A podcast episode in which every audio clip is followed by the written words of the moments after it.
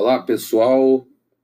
Disciplina Bases da Segurança de Voo, agora na unidade número 3. O nosso tema de hoje é perigo aviário. A aviação civil e militar enfrenta um grande desafio ao lidar com este tema, perigo aviário, pois nossos aeroportos e em todo o mundo são construídos em locais específicos, mas com o adensamento populacional, as cidades crescem continuamente. Em torno dos aeroportos, é, vem crescendo esses focos atrativos de pássaros, pois eles encontram em torno do aeroporto água, abrigo e comida, fornecidos, logicamente, pelas nossas cidades, que vão crescendo, crescendo, crescendo e trazendo, basicamente, esses três itens que fornecem o atrativo para os pássaros: água, abrigo e comida. Apesar dos esforços dos governos né, em torno dos níveis, seja municipal, estadual ou até mesmo no federal, nós sabemos que os lixões ainda persistem em várias cidades e capitais brasileiras.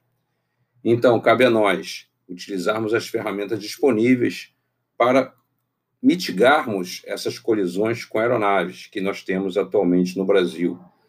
Nós temos baseado é, esse, essa mitigação na informação através da identificação das espécies, dos locais onde elas aparecem e dos períodos do ano e até mesmo do dia de maior concentração das espécies nos nossos aeroportos. Essa ferramenta é chamada pelo CENIPA de ficha CENIPA 15, que nada mais é que um formulário para que pode ser preenchido online no site do próprio CENIPA. Essa ferramenta deverá ser utilizada principalmente pelos pilotos, tá ok? Para descrever colisões com pássaros, quase colisões com pássaros e até mesmo as visualizações de pássaros, principalmente no entorno dos aeroportos. Nós sabemos que as fases mais críticas e com maior risco para a aviação são, sem sombra de dúvida, a decolagem e o pouso, pois aeronaves estão com baixa velocidade e apresentam pouca disponibilidade de energia para efetuar manobras evasivas destes pássaros que apresentam-se à frente das aeronaves. Cabe finalmente lembrar que a responsabilidade, mais uma vez, recai sobre os pilotos e administradores aeroportuários, que devem coletar o maior número possível de informações e transmitirem ao CENIPA através dessa ficha CENIPA 15. Por quê? Para que as providências cabíveis sejam cobradas das autoridades locais com o maior número de ocorrências reportadas em seus aeroportos. Mas por que devemos fazer isso? Porque sem as informações não será possível para o CENIPA encaminhar informações para as cidades e, consequentemente, para os aeroportos, governos federal, governos estaduais, indicando os maiores focos atrativos de aves. Os maiores focos atrativos estão no entorno das cidades, mas quais são as cidades?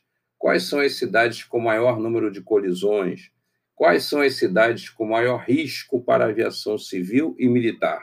Estas respostas somente serão respondidas, estas respostas somente serão evidenciadas, estas respostas somente estarão disponíveis caso façamos a nossa parte, ou seja, reportarmos, sempre reportarmos, porque com base numa informação fidedigna será possível realmente nos dirigirmos às autoridades e cobrarmos soluções com base em números de colisões, quase colisões e avistamento de pássaros.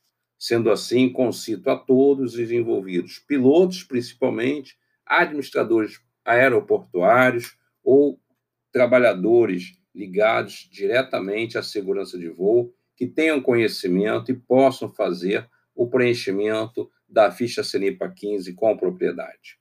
Então, finalizo esse capítulo, essa, esse podcast, falando sobre perigo aviário, lembrando a todos de que somos nós que contribuímos com a nossa mobilização geral para a segurança dos nossos voos.